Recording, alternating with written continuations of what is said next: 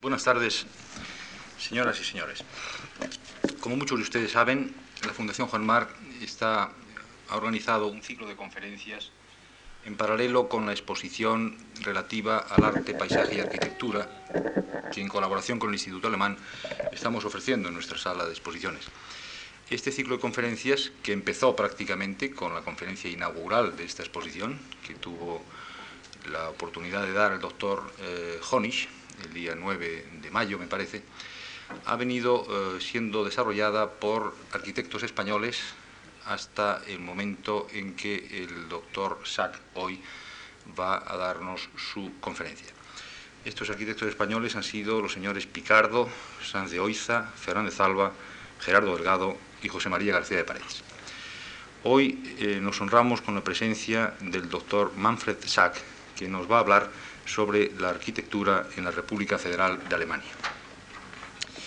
Para quienes no conozcan al doctor Sack, veo que hay en la sala amigos antiguos de él, pero para quienes no conozcan su personalidad profesional, puedo decirles que nació en el año 1928, que estudió musicología en la Universidad Libre de Berlín, donde se doctoró en el año 54. Desde 1959, el doctor Sack es redactor de la sección de cultura de la revista alemana Die Zeit, en la que se ocupa especialmente de arquitectura y de temas musicales. En la bibliografía del doctor Sack figuran varias obras sobre arquitectura y sobre fotografía. Ha sido objeto de varias distinciones profesionales y académicas, entre las que puedo mm, mencionar el premio Theodor Wolf a la actividad periodística y publicística, el premio a la crítica de la Federación Alemana de Arquitectos y el premio alemán para la protección y conservación de monumentos históricos y artísticos, así como varios otros galardones por su labor en la preparación y realización de programas musicales. El doctor Manfred Sack es autor del amplio y documentado trabajo que aparece en el catálogo de la exposición de arte, paisaje y arquitectura que quizá ustedes conozcan ya. Realmente nos sentimos muy honrados con su presencia en este ciclo de conferencias. Estoy seguro que la conferencia que nos va a dar hoy va a ser para muchos de nosotros muy ilustrativa respecto a la realidad arquitectónica en la República Federal Alemana tras la Guerra Mundial. Y en nombre de la Fundación Juan Mar me permito darle la bienvenida y agradecerle muy mucho su presencia en Madrid en estas fechas y a todos ustedes también su presencia en esta conferencia con estas palabras mías de presentación, le dejo ya en uso de la palabra al doctor Sá. Muchas gracias. Guten Abend, meine Damen und Herren. Ich bin noch so voll von Eindrücken aus dieser aufregenden Stadt, die ich nun endlich zum ersten Mal mit eigenen Augen sehe, dass es mir jetzt beinahe ein wenig schwer fällt, äh, mich nun plötzlich wieder in mein eigenes Land zurückzufinden, um Ihnen von seiner Architektur zu berichten. Und auf diesem Gebiet hat sich ganz besonders in den letzten Jahren, in den letzten zehn Jahren, so viel Neues und auch Interessantes getan, dass ich natürlich gar nicht imstande bin, alles zu erwähnen, geschweige denn in Bildern vorzuführen. Was die Bilder angeht, bitte ich um Nachsicht, denn was ich daran zusammenbekommen habe, zeigt nicht alles, wovon ich sprechen werde, aber ich denke, dass Ihnen die Bilder einen Eindruck geben werden. Mitte der 70er Jahre zu Besuch im Seagram Building in New York antwortete der amerikanische Architekt Philip Johnson auf meine Frage, wer für ihn der zurzeit aufregendste deutsche Architekt sei. James Sterling. Jedermann weiß, dass Sterling ein Schotte ist und aus London kommt äh, doch damals war er in Deutschland noch relativ wenig bekannt, trotz der spitzbübischen Antwort Johnsons, dem damals übrigens gerade sein New Yorker AT&T Wolkenkratzer eine etwas übertriebene Publicity eingebracht hatte. Jedoch hatte die Architektur der Bundesrepublik Deutschland bis dahin tatsächlich ein eher schlafmütziges Bild abgegeben. Jedenfalls, wenn man nicht so genau hinsah. Es gab nur wenige Bauwerke von strahlender Qualität, keine Wagnisse. Kein Vorstoß in Wohnungsbau, Neuland, nur wenige Beispiele von wegweisender Kraft. Und das Wort Baukunst vermied der deutsche Architekt noch damals wie ein Millionär bei uns das Bekenntnis, dass er ein reicher Mann sei und das sogar mit Lust.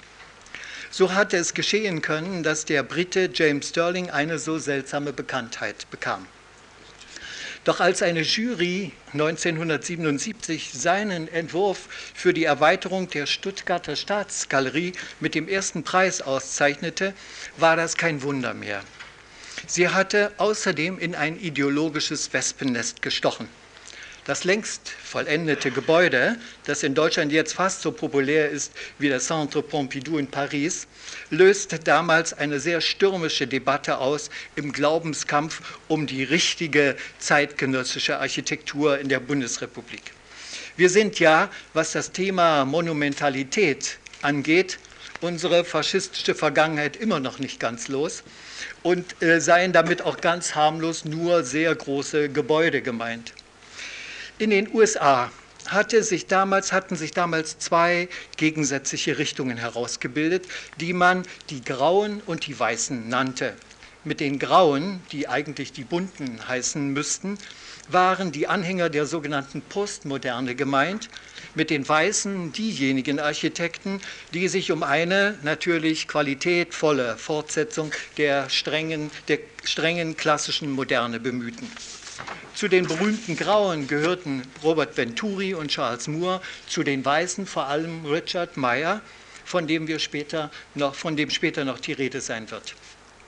In Deutschland jedoch waren es weniger die vielen stilistischen als zunächst die ideologischen Gegensätze, die die Architekten in zwei Lager schieden. Die Offensive ging damals, also vor ungefähr zehn Jahren, von den Architekten aus, die eine offene dem Geist der Demokratie scheinbar am besten angemessene Architektur verfochten. Sie glaubten, in den monumentalen, mit baugeschichtlichen Zitaten kokettierenden Entwürfen Sterlings eine, eine gefährliche reaktionäre Tendenz zu wittern. Simpel ausgedrückt wurden die Gegensätze nach den bevorzugten Materialien benannt. Stahl und Glas, Backstein und Beton auf der einen Seite, der offenen demokratischen, auf der anderen Seite Naturstein, also Marmor, Granit, Travertin und Glas als Zeichen von Verschlossenheit und Machtverherrlichung. Das ist natürlich eine Karikatur, aber sie kennzeichnet die extremen Haltungen genau. Da die Debatte in Deutschland stattfand, fühlten die Streithähne natürlich die Teufel der Nazi-Vergangenheit im Nacken eine ehrenwerte und auch ernstzunehmende Obsession, aber auch eine etwas zu einfache Fiktion. Ideologische Kriterien sagen ja über die architektonischen Eigenschaften eines Entwurfs, seine Gebrauchstüchtigkeit, seine Beziehung zur Umgebung, seine Menschenfreundlichkeit äh, äh, nichts aus. Und der Streit, ob Architektur Menschen beeinflussen, ob sie Menschen verbessern oder verderben könne oder nicht, ist so unentschieden wie je. Ganz ohne Einfluss ist sie gewiss nicht. Und gute Architektur versucht immer einen verbessernden Einfluss auszuüben. Manchmal ergibt sich das, manchmal gehört es aber zum Programm des Entwurfs. es gibt dafür bei uns drei Beispiele, die mit Recht berühmt geworden sind und die Sie wahrscheinlich kennen. Ich nenne sie hier trotzdem. Da ist zuerst die Berliner Philharmonie von Hans Scharun für mich der schönste Konzertsaal, den ich kenne und wie der gefeierte Wladimir Horowitz gerade bekannte, sein klangvollster.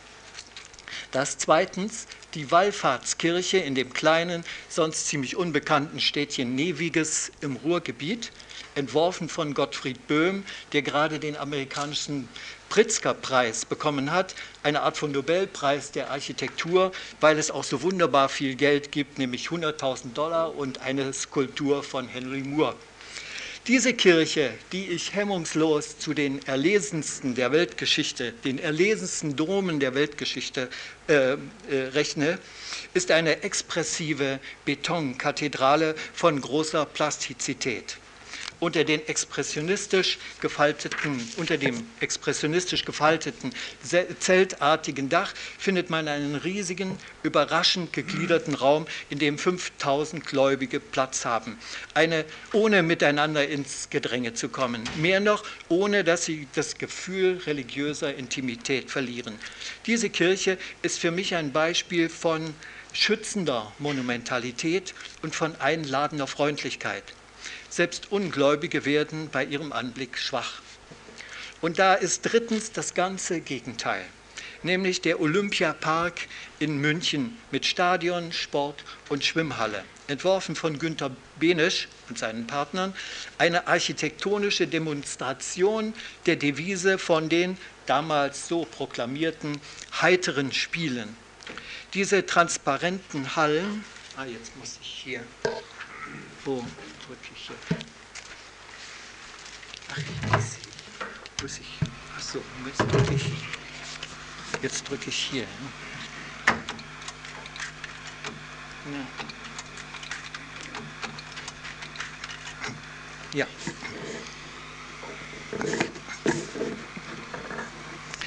Also der Olympiapark in, äh, in München. Eine Demonstration von ausdrücklich heiteren Spielen.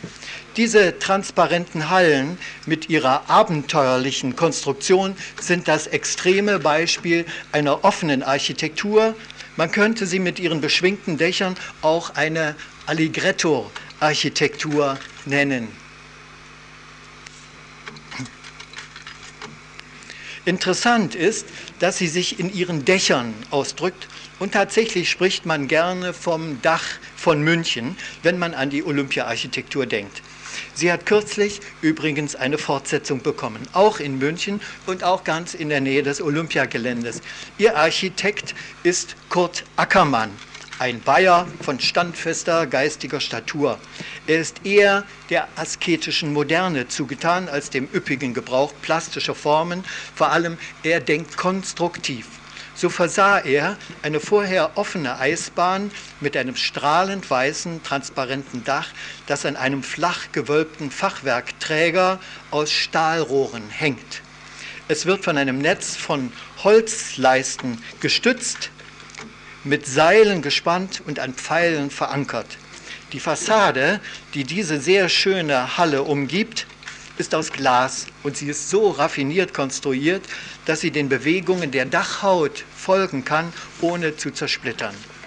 Architektur und Inhalt sind miteinander identisch.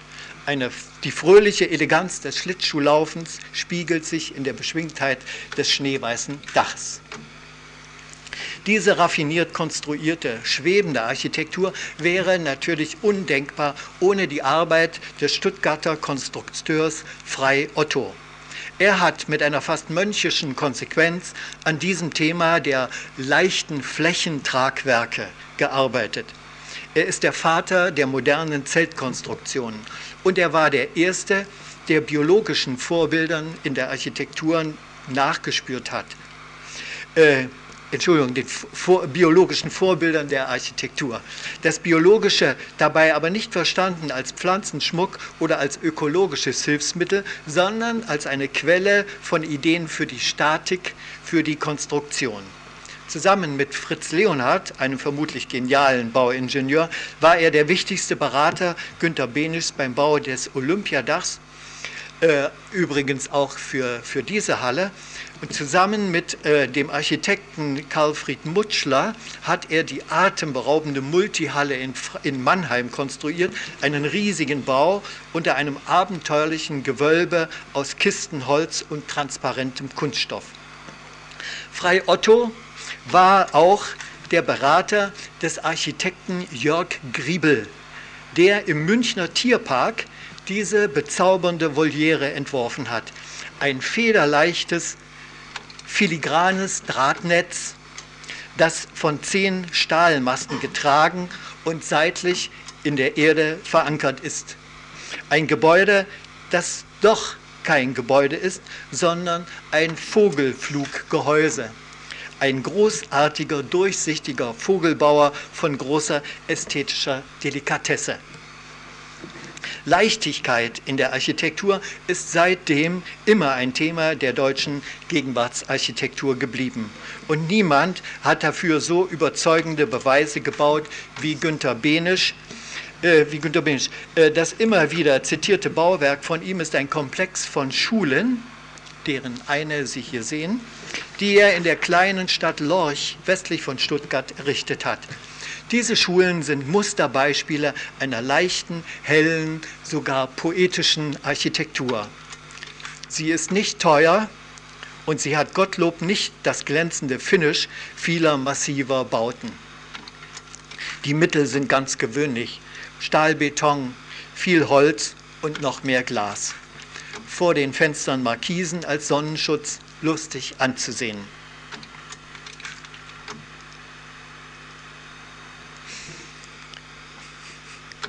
Benisch hat damit viele Preise gewonnen und ich bedauere noch immer, dass die neuen Parlamentsgebäude, die sich der Deutsche Bundestag einmal für Bonn in Bonn geplant hatte, nicht nach seinem ausgezeichneten Entwurf errichtet worden sind.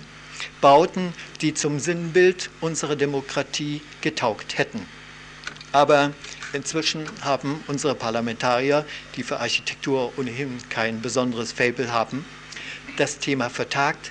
Selbst die sogenannte kleine Lösung dieses Projekts, die in den letzten Jahren angestrebt wurde, ist vorläufig gescheitert.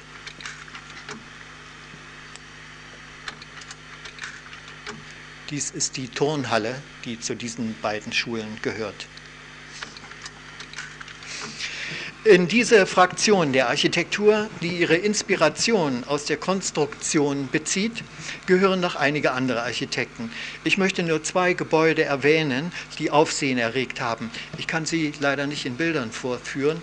Das ist erstens eine Bäckerei, die der Münchner Uwe Kiesler in einem Hinterhof mitten in der Innenstadt gebaut hat, aus Stahl und Glas, wirklich ein Lichtblick. Da ist zweitens die neue Zeitungsdruckerei des, Süddeutschen Verlages, auch in München, von Peter von Seidlein, der ein bewundernswert orthodoxer Misianer ist, von außerordentlichen Qualitäten. Sein großes Druckhaus, in dem zwei moderne Rotationsmaschinen aufgestellt sind, besteht aus zwei langen, verschieden hohen, mit Glas und Aluminium verkleideten Stahlquadern. Keine Verzierung daran, nur Funktion aber natürlich trotzdem von äußerst feiner, ja eleganter äh, Gestalt. Es ist interessant, dass morgen äh, am Freitag in Frankfurt am Main im Deutschen Architekturmuseum eine große programmatische Ausstellung eröffnet wird, die genau diesen Aspekt der Moderne betont, nämlich die Konstruktion und den Konstruktivismus. Die Veranstalter sehen darin die einzige Chance, die Moderne auch weiter als Quelle für eine zeitgenössische Architektur zu benutzen. Sie ziehen die Entwicklungslinie von Joseph Paxton und seinem Londoner Kristallpalast aus der Mitte des vorigen Jahrhunderts über die russischen Konstruktivisten, über Buckminster Fullers Kuppeln und Frei Ottos Dächern bis in die Gegenwart, zum Beispiel bis zu Peter von Seidleins Münchner Rotationsdruckerei. Aber natürlich nennt Heinrich Klotz der interessante Gründer und Direktor dieses interessanten Museums, ein anderes Beispiel für die Zukunft der Moderne, so wie er sie sich vorstellt, nämlich eine Fabrik, die die Schweizer Architekten Bruno Reichlin und Fabio Reinhardt in Süddeutschland entworfen haben und in der sich nun auch postmoderne Züge erkennen lassen. Das Architekturmuseum versucht übrigens, sich mit dieser Ausstellung ein wenig zu revidieren. Es hatte seine Tätigkeit ja mit einer Ausstellung begonnen, die das Gegenteil, nämlich die Revision der Moderne zum Inhalt hatte. Sie war verstanden worden als ein Plädoyer für alles, was man unter dem Begriff Postmoderne zu subsumieren pflegt. Kurzum, man, man öffnete die Schleusen für das Dekor. Architektur, hieß es, solle nach so vielen asketischen und stümperhaften Degradierungen endlich wieder bunt werden und lustig.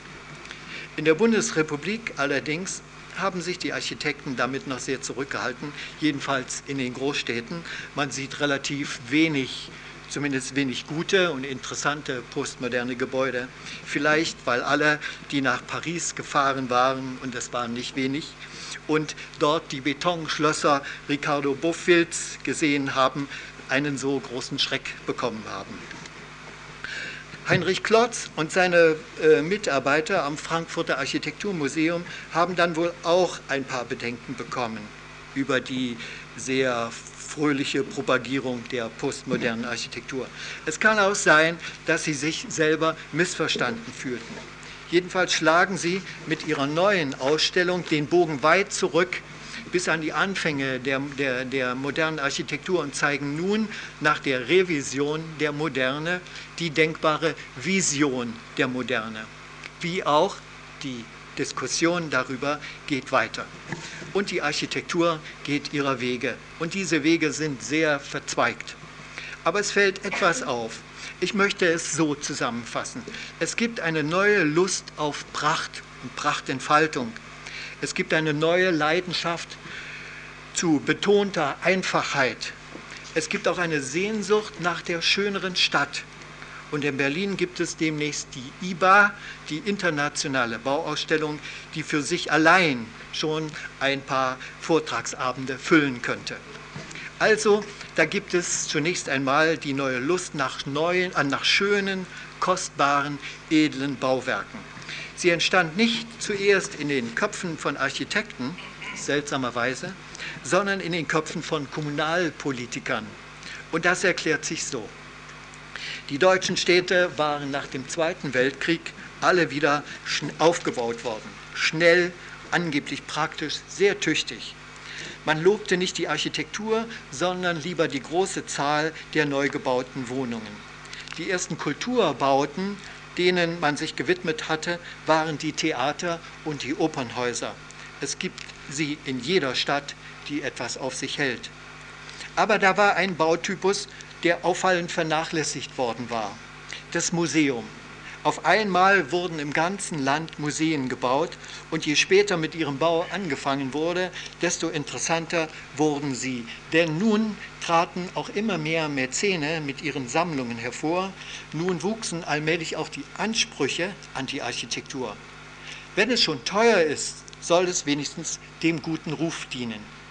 Nun hatte man auch die ideologische Angst vor, vor schönen Steinen und stolzen Fassaden verloren und keine Angst mehr vor großen Gebäuden. Ich will ja nicht alle Museen nennen, natürlich nicht. Es sind etwa zwei Dutzend, sondern nur die, die besonders große Aufmerksamkeit bekommen haben.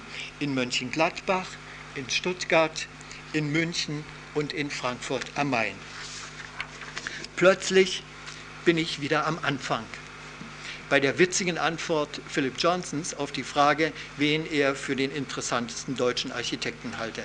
James Sterling, einen Ausländer. Und in drei der vier Städte, die ich gerade genannt habe, haben nun wieder ausländische Architekten Museen gebaut. Sie können sich denken, dass das bei uns nicht ohne Klagen und nicht ohne Spott geschehen ist.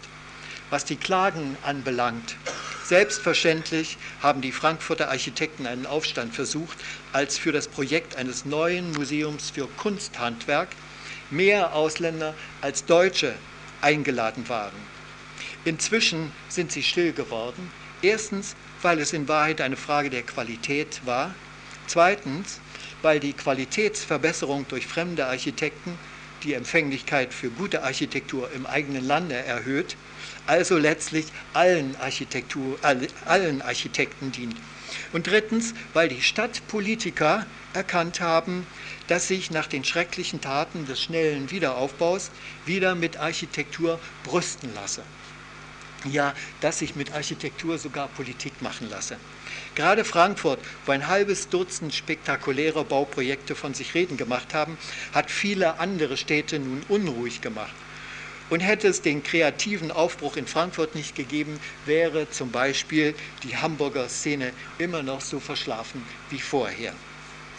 Aber dazu kommt auch der alte Brauch, den man in Deutschland von jeher mit besonderer Leidenschaft pflegt, nämlich für wichtige Bauten Wettbewerbe auszuschreiben. Und je wichtiger ein Projekt ist, desto selbstverständlicher ist es, ihn international zu öffnen. Also in Mönchengladbach entwarf der Österreicher Hans Hollein das städtische Kunstmuseum auf dem Abteiberg. Es entstammt interessanterweise keinem Wettbewerb, sondern der Zusammenarbeit zwischen dem ehemaligen Museumsdirektor und dem Wiener Architekten. Ihre Basis war Anerkennung und Sympathie des einen für den anderen, Vertrauen also. Das Bauwerk ist eine Assemblage von Gebäuden, sehr artifiziell gestaltet, voller Kontraste und von äußerstem architektonischen Anspruch.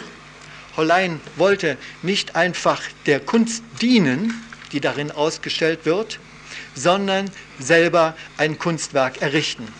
Dieses Baukunstwerk zeigt überall, dass es ein Kunstwerk ist und dass es die gleiche Beachtung erwünscht, die den Bildern und Plastiken darin gewidmet wird.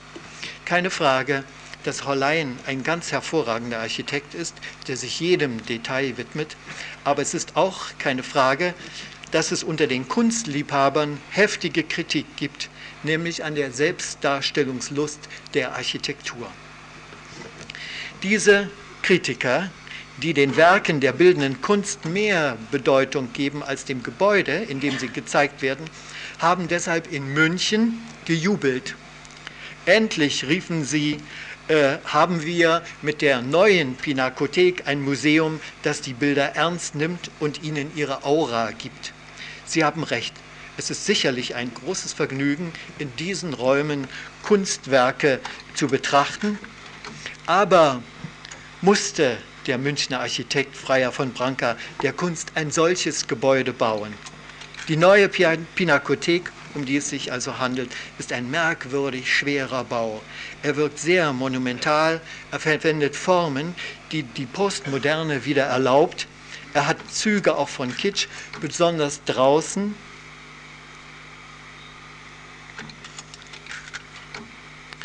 Besonders draußen, wo bayerische Holzdächer die man von alten Burgen kennt, über Treppen angebracht sind.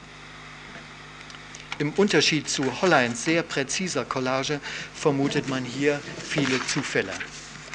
Von Stuttgart haben wir schon gesprochen, von der Staatsgalerie, die James Sterling entworfen hat. Er hat in diesem Wettbewerb übrigens über Günter Benisch gesiegt und damit war nun ein für alle Mal klar, das monumentale Gebäude wieder möglich, wenn nun nicht sogar erwünscht waren. Verglichen mit Holleins Museum hat Sterling viel gröber gearbeitet, wuchtiger und er hat auch keine Scheu vor Plattitüden. Wen er nicht alles zitiert, den Klassizisten Weinbrenner, den modernen Le Corbusier, Charles Jenks, der uns den Begriff der Postmoderne beschert hat, und den Ingenieur Pierre-Luigi Nervi, aber auch den Preußen Friedrich, Karl Friedrich Schinkel und die Freunde der Hightech-Architektur.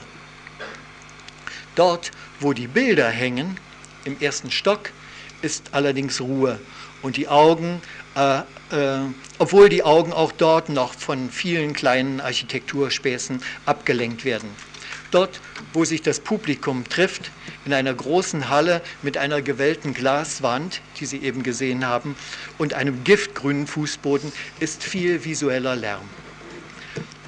Ob man es lobt, ob man es nicht gut findet, dieses Museum ist der Liebling des Publikums. Entschuldigung. Nie im Traum hatte die Direktion einen solchen Ansturm von Besuchern erwartet. Und es ist klar, dass die Stadt Stuttgart und das Land Baden-Württemberg stolz darauf sind. Und Sterling nun auch die Musikhochschule daneben wird bauen lassen. Das vierte Beispiel ist das interessanteste. Der Bauplatz Frankfurt am Main. Das imponierende Projekt war aber nur möglich, weil es eine einzigartige politische Konstellation gibt. Einen Oberbürgermeister, dem es Spaß macht zu bauen und der wusste, dass sich der schlechte Ruf der Geldstadt Frankfurt mit ihren Hochhäusern und ihrer im Übrigen mittelmäßigen Baukultur nur durch erstklassige Architektur verbessern lasse.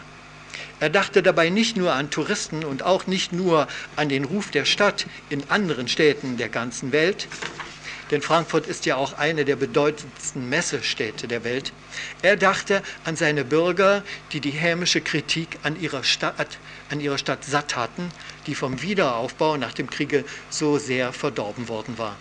Aber der Oberbürgermeister, der der Christlich-Demokratischen Union angehört, hat zwei Dezernenten, die Sozialdemokraten sind, aber mit ihm hervorragend zusammenarbeiten. Das ist der Kulturdezernent der genau weiß, was er will. Und das ist der Baudezernent, der es kapiert. Nur weil diese drei Männer äh, es, nur weil es diese drei Männer in der Stadtregierung gibt und nur weil sie sich einig sind, nur deswegen ist das große Frankfurter Projekt geglückt. Es hat die Überschrift Frankfurter Museumsufer. Genau in dem Moment, als das südliche Ufer des Mains in Gefahr war, genauso wie die City gegenüber von der Spekulation aufgekauft und zerstört zu werden, forcierten diese drei Politiker ihren Plan, die dort existierenden Museen zu erneuern und mit neuen zu ergänzen. Es spielte dabei keine geringe Rolle, dass damals der Kunsthistoriker Heinrich Klotz und ein Kritiker der Frankfurter Rundschau die Idee hatten, so etwas wie ein Museum of Modern Art nach New Yorker Muster zu gründen. Also eine Mischung aus, äh, aus bildender Kunst, Fotografie, Architektur, Design und so weiter.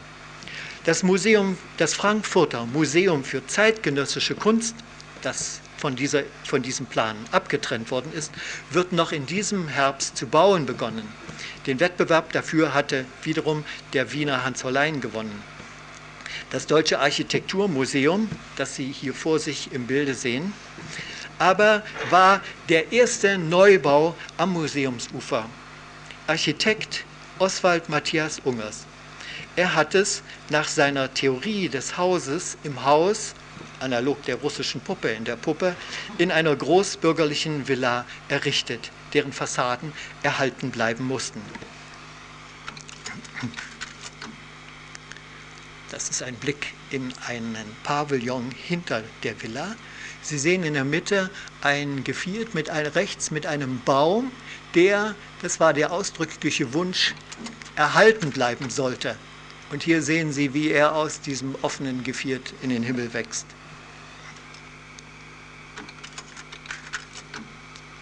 Das ist der Eingang, der neue Eingang des Architekturmuseums. Gleich nebenan entstand das Deutsche Filmmuseum, dessen Eingang Sie hier sehen. Diese beiden Museen, das Architektur- und das Filmmuseum, hatten auf Anhieb einen fast unglaublichen Erfolg. Bei den Architekten ebenso wie beim Publikum. Ähm, es sind die beiden Museen mit der größten Zahl von Besuchern, die ein Museum äh, äh, gemessen an seiner Größe zu verzeichnen hat der edelste Stein in dieser Museumskette am Ufer des Mains, aber ist das Museum für Kunsthandwerk. Entstanden in einer Konkurrenz ausgesuchter Architekten, darunter wiederum Hollein, aber auch Robert Venturi und drei deutsche Architekten. Es gewann diesen Wettbewerb der Amerikaner Richard Meyer mit seinem Entwurf. Sein Museum ist ein ebenso klares wie raffiniertes Bauwerk. Ich sollte vielleicht noch zur Erklärung sagen, dass das Museum für Kunsthandwerk vorher in diesem alten Bürgerhaus, das Sie links sehen, äh, untergebracht war. Dieses Bau, das war eine, ein schönes, eine schöne alte Villa, äh, die vor 200 Jahren gebaut worden ist. Ähm, und äh, die immer nur einen ganz, ganz winzigen Teil dieser außerordentlich großen Sammlung zeigen konnte. Meyers Bauwerk ist insofern klar, als man hier überall Le Corbusier wiederfindet und zwar auf sehr intelligente Weise neu interpretiert, nicht einfach nachgemacht. Raffiniert ist es, weil Richard Meyer die Krümmung der Straße und des Mains um ein paar Grad in das quadratische Gefüge seines Gebäudekomplexes übersetzt hat.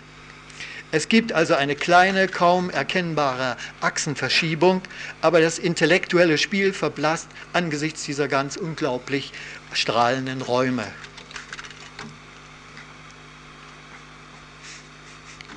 Es geht mir darin, in diesem Gebäude, ungefähr so wie in Charuns Berliner Philharmonie, ich möchte am liebsten bleiben.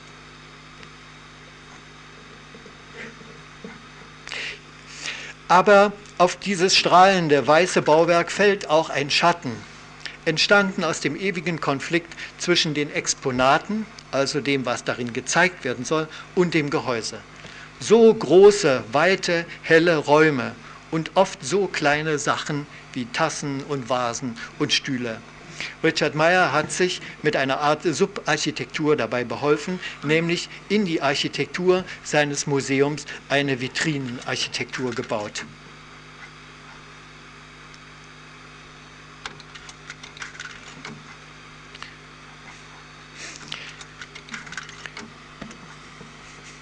Inzwischen wird an neuen Museen in Frankfurt gearbeitet.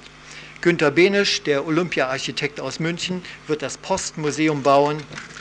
Ante Josip von Kostelac aus Darmstadt arbeitet am Museum für jüdische Geschichte. Josef Paul Kleichus aus Berlin ist mit dem Frankfurter Museum für Vor- und Frühgeschichte beschäftigt, einem schönen, kühlen Bau mit leicht klassizistischen Zügen. Er verheimlicht es auch nicht. Aber was ihn von den historistischen Plattitüden der Postmodernen unterscheidet, ist, dass er die Baugeschichte nicht zitiert und ihre Elemente nicht verbraucht. Er ist alles andere als ein Eklektiker. Er versucht zum Beispiel in Berlin dem Geist des preußischen Klassizismus nachzuspüren. Sein wahrscheinlich bestes Werk, das ich Ihnen leider nicht vorführen kann, ist die Hauptwerkstatt der Berliner Stadtreinigung. Eine große Müllwagen-Reparaturhalle also. Das ist ein langer, dreischiffiger, halbkreisförmig geschlossener Bau, dessen Charakteristikum eine lange Reihe von Betonpilastern in der Fassade sind. Diese Pilaster sind zugleich Ausdruck des Konstruktionssystems aus Beton und Glasfertigteilen. Herr Kleihus hat es als einer der ersten auch wieder versucht, einen typischen Berliner Bauwohnblock zu errichten. Schon um zu beweisen, dass dieser Typus immer noch eine Möglichkeit für das Wohnen in der Großstadt darstellt. Und er zeigt auch, dass menschliches Wohnen in der Groß äh, äh, keine verspielte Architektur braucht, nicht unbedingt Ornamente, aber auch kein Pathos, sondern vor allem den richtigen Maßstab.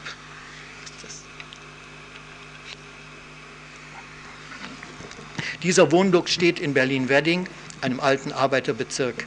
Heute verläuft hier ganz in der Nähe die Berliner Mauer, die ja auch ein deutsches Bauwerk ist.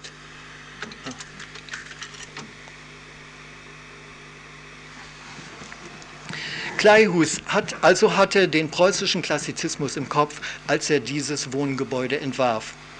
Heinz Mohl wiederum ist ein Bürger der Stadt Karlsruhe, einer klassizistischen Stadt die ihr Gepräge durch Friedrich Weinbrenner erhalten hat.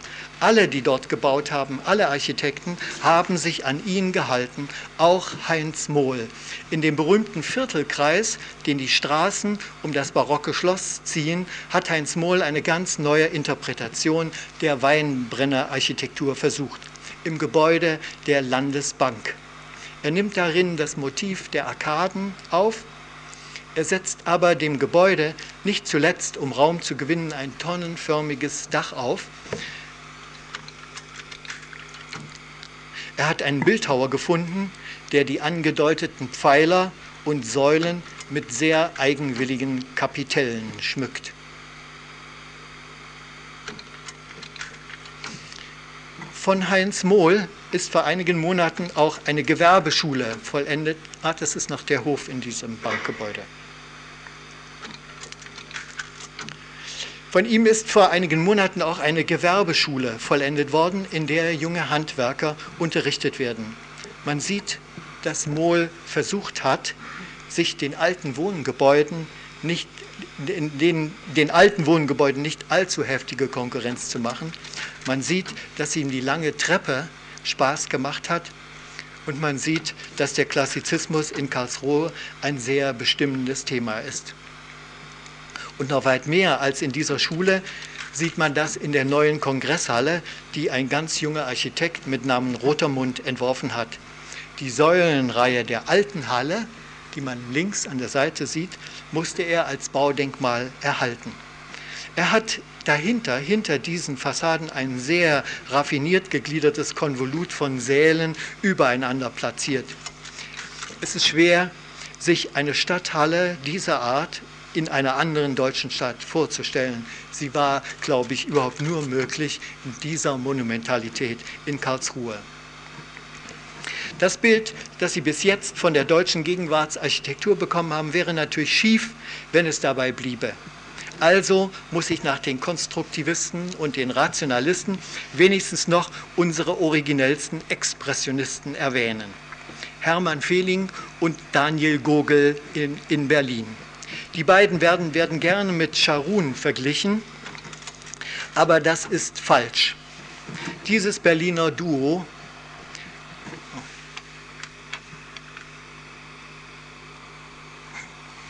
das nach beinahe mittelalterlicher Art alles selber macht, jede Detailzeichnung und nur dann und wann mal einen jungen Architekten als Helfer heranzieht, hat nicht sehr viel Gebäude errichtet.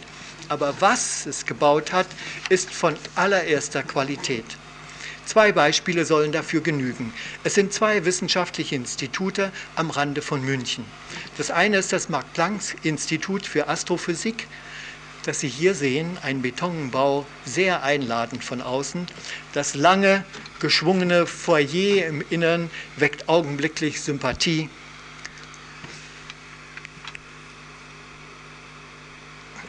Und die Treppen, die der gelernte Schiffsbauer Gogel mit besonderer Liebe gestaltet hat, erfüllen den Zweck wie geplant. Die Physiker in diesem Gebäude nehmen niemals den Fahrstuhl, immer die Treppen. Das Foyer bekam sein, seine geschwungene Form, weil das Gebäude einen Hof umschließt. Auch hier wieder, dieser Baum musste stehen bleiben.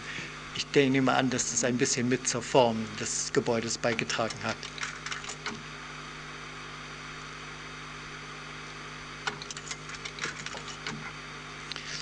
Ah, genau gegenüber, auf der anderen Seite der Straße, haben die Architekten Feeling und Gogel auch das Hauptquartier der ESO errichtet, des Europäischen Südobservatoriums, an dem, wenn ich nicht irre, auch Spanien beteiligt ist.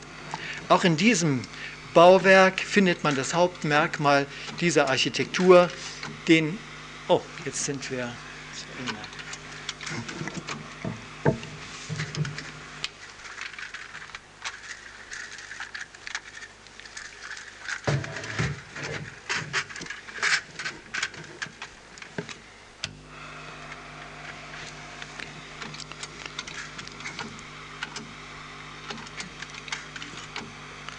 Auch in diesem Bauwerk findet man das Hauptmerkmal dieser Architektur, den zentralen Bereich des Foyers, des internen Marktplatzes, um den herum alle Räume einander zugeordnet sind. Astrophysiker sind ja eine besondere Spezies. Sie brauchen klösterliche Einsamkeit in ihren Zimmern, so klein wie Mönchszellen, aber sie brauchen auch die Begegnung mit den anderen im Foyer und deswegen gibt es dort nicht nur Kaffee, sondern auch Tafeln, auf denen sie mit Kreide ihre unendlichen Formen diskutieren können. Ich habe erfahren, dass diese beiden Gebäude sehr geliebt werden. Die Handwerker übrigens, die eine ungewohnt komplizierte Arbeit zu verrichten hatten, weil es in diesen Häusern viele schiefe äh, Flächen von unregelmäßiger Form gibt, waren zuerst muffig, zuletzt aber sehr begeistert. Sie verliehen ihren Architekten einen Orden. Sie prägten, leider kann man das hier nicht erkennen in diesem Bild, äh, in den Beton prägten sie den schematischen Grundriss des Gebäudes ein, als ein Relief und es war damals, als dem Architekten das präsentiert wurde, ein sehr rührendes Ereignis. Neben der neuen Lust zur Pracht und zur Prachtentfaltung, sagen wir besser den Mut zur ausdrucksvollen architektonischen Formen, kann, aber auch etwas, kann man aber auch etwas ganz anderes beobachten, nämlich eine neue Leidenschaft für die Einfachheit. Die Beweggründe sind relativ einfach zu verstehen.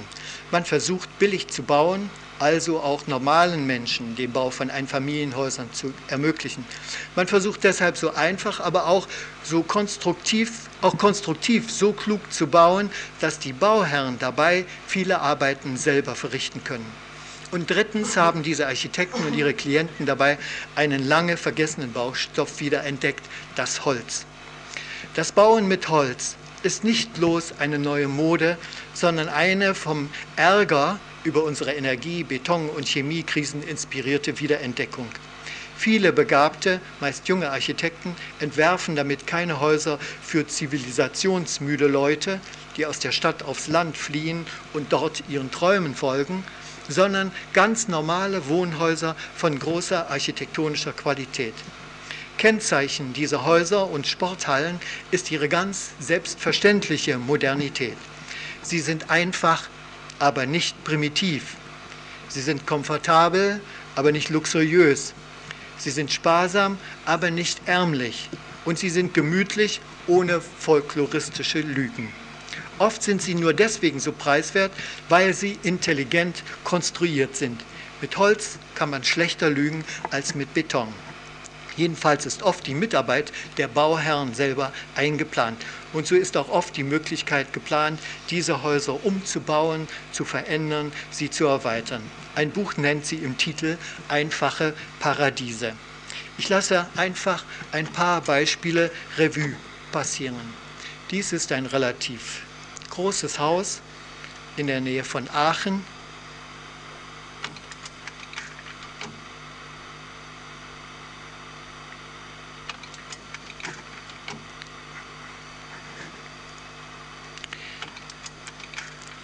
Die Häuser, die jetzt folgen, stehen alle in der Umgebung von München und ihr Architekt heißt Sampo Wittmann. Er hat sich mit Holzhäusern einen inzwischen sehr guten Ruf erworben.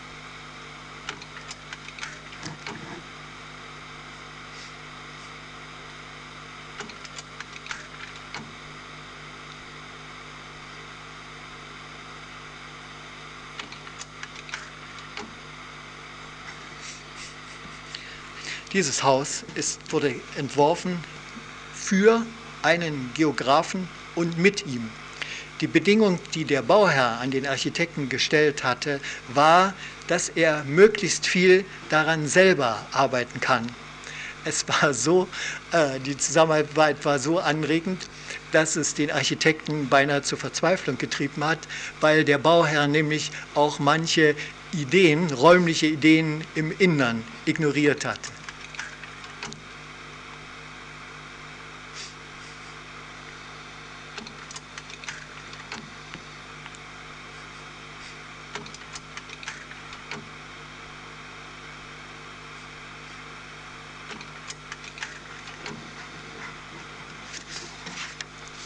Der Architekt dieses Hauses, das bei Regensburg steht, heißt Thomas Herzog. Das Dach ist aus Glas. Es ist ein Pultdach und reicht mit drei Bahnen bis auf die Erde. Darunter sind Wintergärten. Motiv für die Form des Hauses war, wie so oft, die Lage des Grundstücks. Aber der erwünschte Nebeneffekt war, die verglasten Räume als Klimapuffer zu benutzen, also zum Energiesparen. Thomas Herzog hat dieses Thema später mit wissenschaftlicher Akribie weitergesponnen in einem Münchner äh, Projekt und Sonnenkollektoren in das Glasdach eingebaut. Ein kleines Sonnenkraftwerk, das zurzeit von einem wissenschaftlichen Institut auch getestet wird. Eins der ersten Beispiele für das Bauen mit Holz war freilich eine ganze Reihe von Häusern, eine Reihe von sechs Häusern, ebenfalls in München, konzipiert von einem österreich-schweizerischen Architekten-Ehepaar mit Namen Tut. Interessant ist nicht nur das fertige Ergebnis, wenn es überhaupt jemals fertig werden sollte, sondern die Methode und äh, die Methode für den Entwurf und für den Bau. Denn es ist ein Gemeinschaftswerk aller sechs Bauherren. Sie haben es mit Hilfe des Architekten mitentworfen und es zu großen Teilen selber gebaut. Das Projekt hat in Deutschland sehr viel Furore gemacht und da überrascht es dann auch gar nicht, dass es einen der angesehensten Preise dafür bekommen hat, nämlich den Deutschen Architekturpreis. Weniger freilich für die Architektur als für die mutige Idee.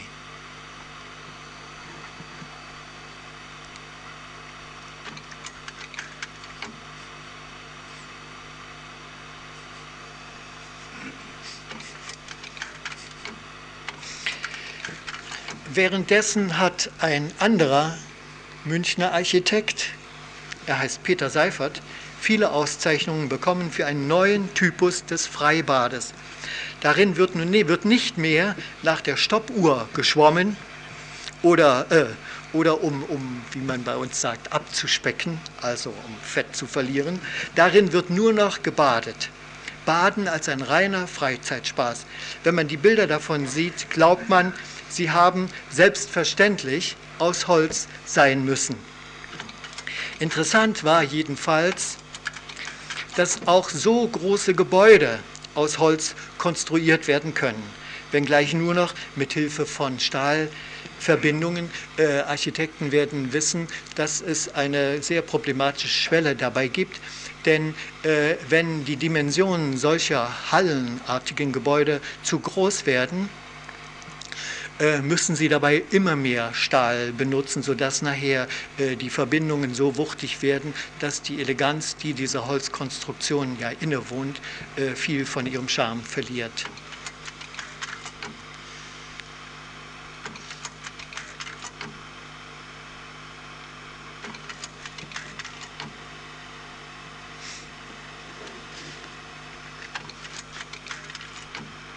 Jedenfalls ähm, bemerkt man wohl, dass das Holz und Glas diese eigenartige Stimmung von Müßiggang und Spaß hervorrufen können. Ich lasse einfach die Bilder hier weiter Revue passieren.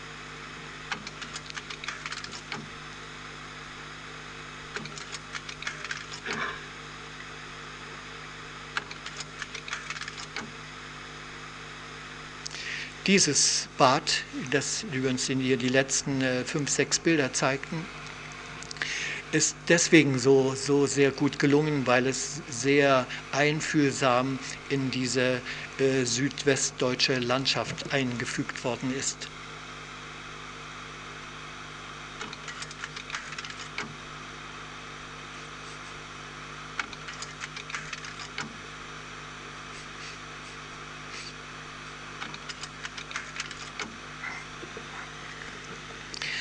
Ich rekapituliere.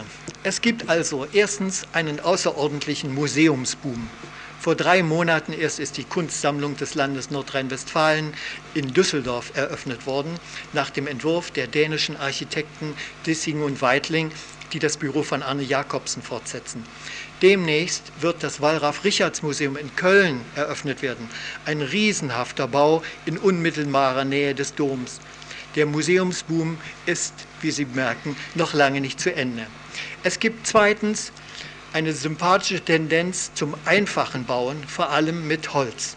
Das vielleicht interessanteste Projekt wird demnächst in Berlin vollendet, wo sich zwölf Familien, meist junge Leute, zu einer Genossenschaft vereinigt haben und zusammen mit ihrem Architekten zwölf Holzhäuser in einem dreistöckigen, in einem fünfstöckigen Haus errichtet haben. Es wurde äh, zunächst eine Art von Regal aus Beton errichtet und in die Fächer dieses Regals werden, wurden diese Einfamilienhäuser aus Holz eingebaut. Also ein Holzbau mitten in der Stadt, woran man jedenfalls, womit auch bewiesen werden sollte, dass Holz nicht nur äh, ein Baustoff ist, der sich für ländliche Gegenden eignet. Die dritte Beobachtung sind Passagen oder Galerien genannt. Es ist gar kein Zweifel, die Städter haben wieder Lust auf ihre Stadt bekommen. Und nun ist auch der Beweis zu sehen, dass Häuslichkeit nicht nur eine Sache der Mentalität ist, sondern auch durch eine langweilige Stadt verursacht werden kann. Vielleicht beweist es keine Stadt so treffend wie Hamburg, von dessen Bewohnungen man gern behauptet, sie seien ungesellig, spröde, säßen lieber zu Hause als im Restaurant. Aber nun sind sie auf einmal ganz anders. Sie bevölkern sogar am Wochenende, wenn alle Geschäfte geschlossen sind, die Innenstadt, flanieren durch die Straßen, vor allem aber durch die Passagen, die mit Glas überdachten Einkaufsstraßen. Die erste Stadt, die diesen Bautypus des 19. Jahrhunderts wiederentdeckt hat, war Stuttgart, was Sie hier gerade im Bild sehen. Äh, Stuttgart hatte Glück, obwohl äh, dieses Projekt hatte Glück, obwohl es besonders für den Bauherrn ein großes Wagnis war. Der Bauherr ist eine Versicherungsgesellschaft. Versicherungsgesellschaften sind gesetzlich dazu verpflichtet, das Geld ihrer Mitglieder möglichst sicher anzulegen, also keine Experimente damit zu machen. Diese Passage aber war nun ein Risiko, denn keiner wusste, ob so ein Bautypus, der äh, fast ein halbes Jahrhundert nicht mehr gebaut worden war, ob der wirklich noch funktionieren würde und ob diese Passage leben oder ob sie veröden würde. Jedoch diese Passage und ein altes, revitalisiertes Stadtquartier in der Nähe funktionieren ganz ausgezeichnet. Nicht anders in Bonn, in Köln, in Dudweiler und in welcher Stadt auch sonst. Erst recht nicht, in, nicht anders in Hamburg. Hier sind, ohne dass ein Amt, das ist noch, sind noch Bilder aus Stuttgart, dass ohne dass ein Amt für Stadtplanung etwas dazu getan hätte, auf einmal fünf, sechs, sieben neue Passagen in der City gebaut worden, teils in alten Gebäuden, teils in neuen. Es ist merkwürdig, dass in Hamburg, wo es äh, erfahrungsgemäß des Öfteren regnet, diese Hilfe für die Fußgänger, nämlich Arkaden, äh, so gut wie nie gebaut worden sind. Es gibt in Hamburg eigentlich nur zwei Strecken, kurze Strecken äh, mit, von äh, Passagen, das sind die Kolonnaden und hier die klassizistischen Alster-Arkaden. Man findet unter den neuen Passagen Eleganz in Backstein, Eleganz in Stahl und Glas, Eleganz in Marmor und in Granit. Der Erfolg dieser Passagen hat dann die Geschäftsleute zweier Einkaufsstraßen äh, in Hamburg so unruhig gemacht, äh, besser äh, der Blick in ihre Kassen, dass sie nun mit Hilfe der Baubehörde den Plan verfolgen, die eine der zwei Straßen mit Glas zu überdachen, ganz oben in Dachhöhe, und die andere mit Vordächern zu säumen. Ich zeige Ihnen hier ähm, einige dieser neuen Passagen in Hamburg. Dies ist nicht wirklich eine Passage, sondern eine Wartehalle für Leute, die auf den Omnibus warten, auf dem Hamburger Rathausmarkt. Dies ist eine, die jüngste der Hamburger Passagen mit leicht postmodernen Zügen, entworfen von den Schweizer Architekten Trix und Robert Hausmann Sie sehen vorne im Glas, das ist Glasmalerei. Es ist von allen wahrscheinlich die teuerste Passage.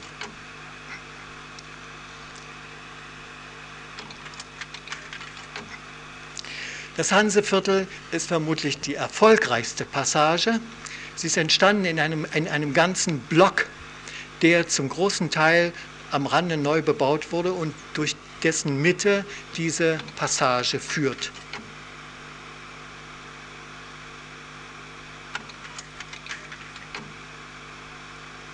Es ist wahrscheinlich die Passage, von der man sagen kann, sie sei die am ehesten hamburgische.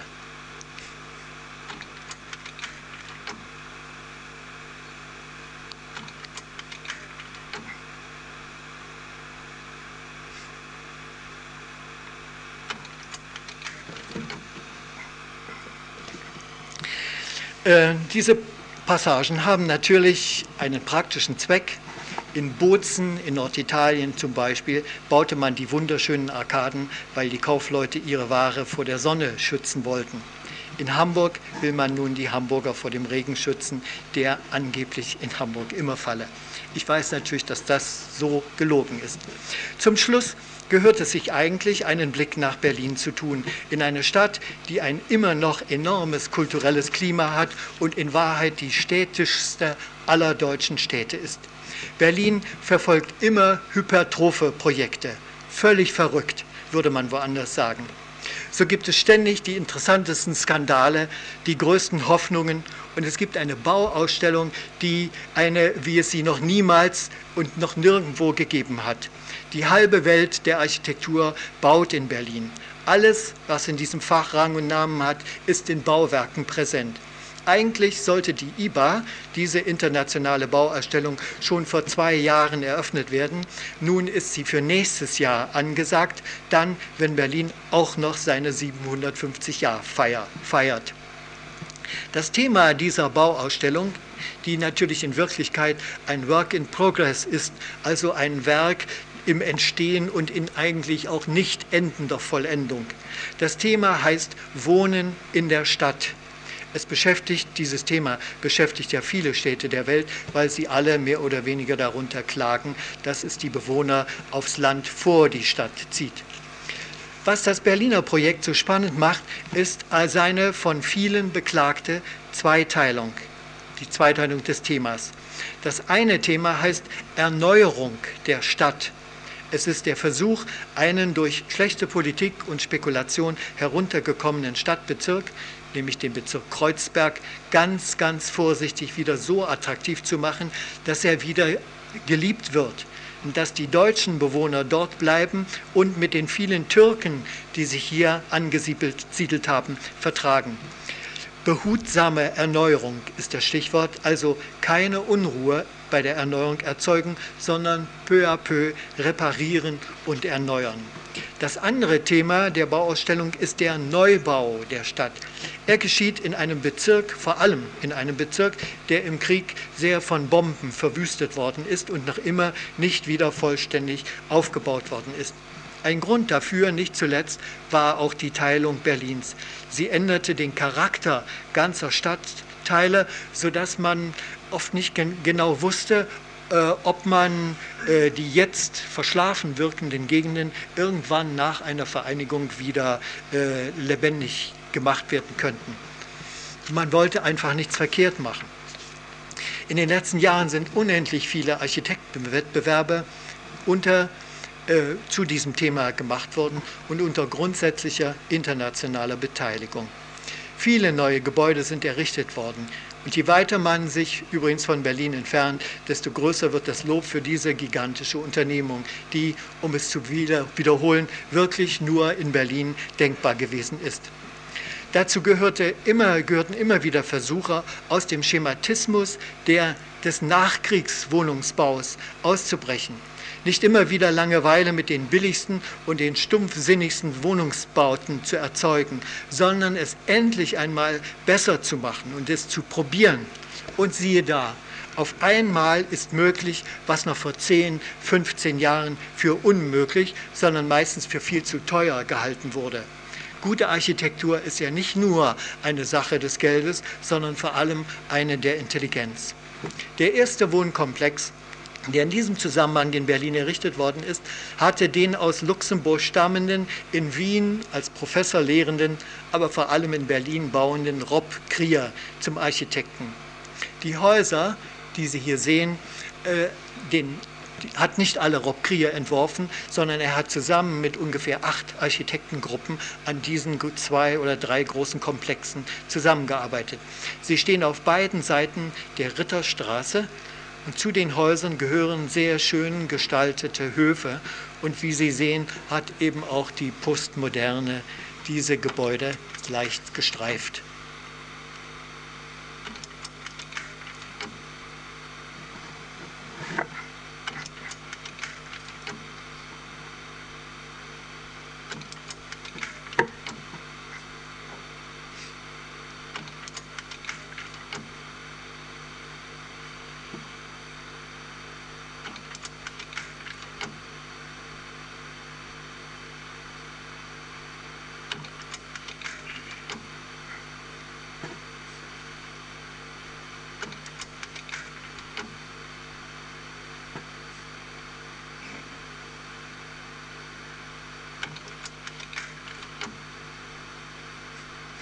Dies ist ein Gebäude von Rob Krier mit einer Skulptur von Rob Krier.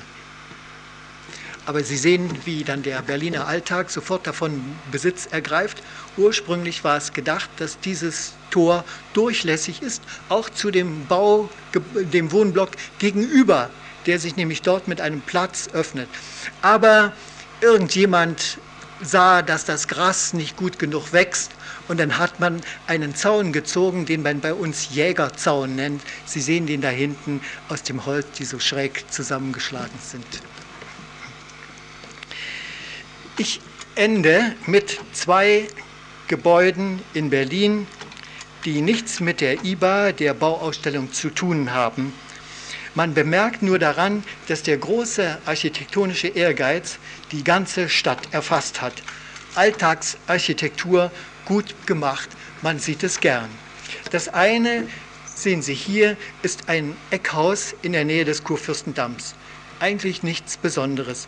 Oder doch, denn jahrelang hat man Eckhäuser von solcher Qualität in Berlin und eigentlich in fast allen deutschen Städten nicht bauen können oder es nicht gewollt. Entworfen haben dieses Haus drei ganz junge Architekten. Das andere ist das internationale Begegnungszentrum der Berliner Universitäten, entworfen von dem hochbegabten, in Berlin lehrenden Münchner Architekten Otto Steidle. Er hat es für Wissenschaftler entworfen, die Gast der Berliner Hochschulen sind und hier einige Monate lang wohnen. Interessant ist daran zweierlei. Otto Steidle hat in geduldigen Analysen die Architektur, wie sie in der Umgebung dieses Gebäudes üblich ist, studiert und daraufhin seine Architektur formuliert. Man sieht es zum Beispiel hier, wo er in ganz anderer Art die Figur des Giebels eines Risalits aufgenommen hat. Die Hofseite, für die Hofseite ist ein Künstler gebeten worden, nämlich für die passende Kunst am Bau zu sorgen. Sie wissen ja durch die, durch die Ausstellung unten, dass es bei uns immer einen bestimmten Prozentsatz des, der Bausumme gibt, die für Kunst am Bau oder in Beziehung zum Bau ausgegeben werden muss.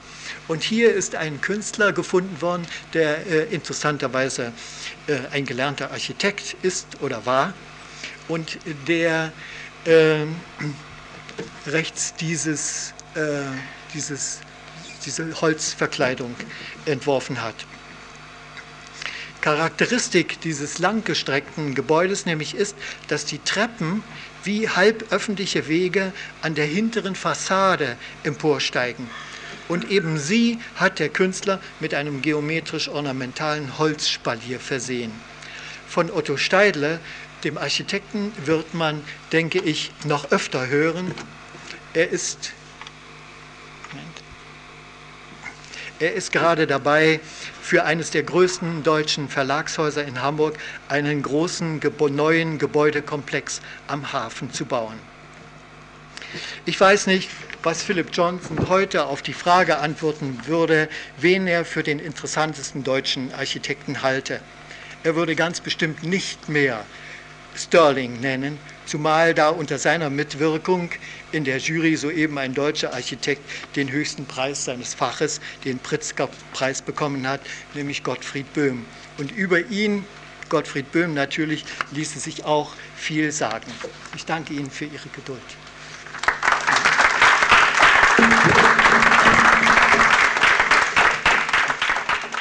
Applaus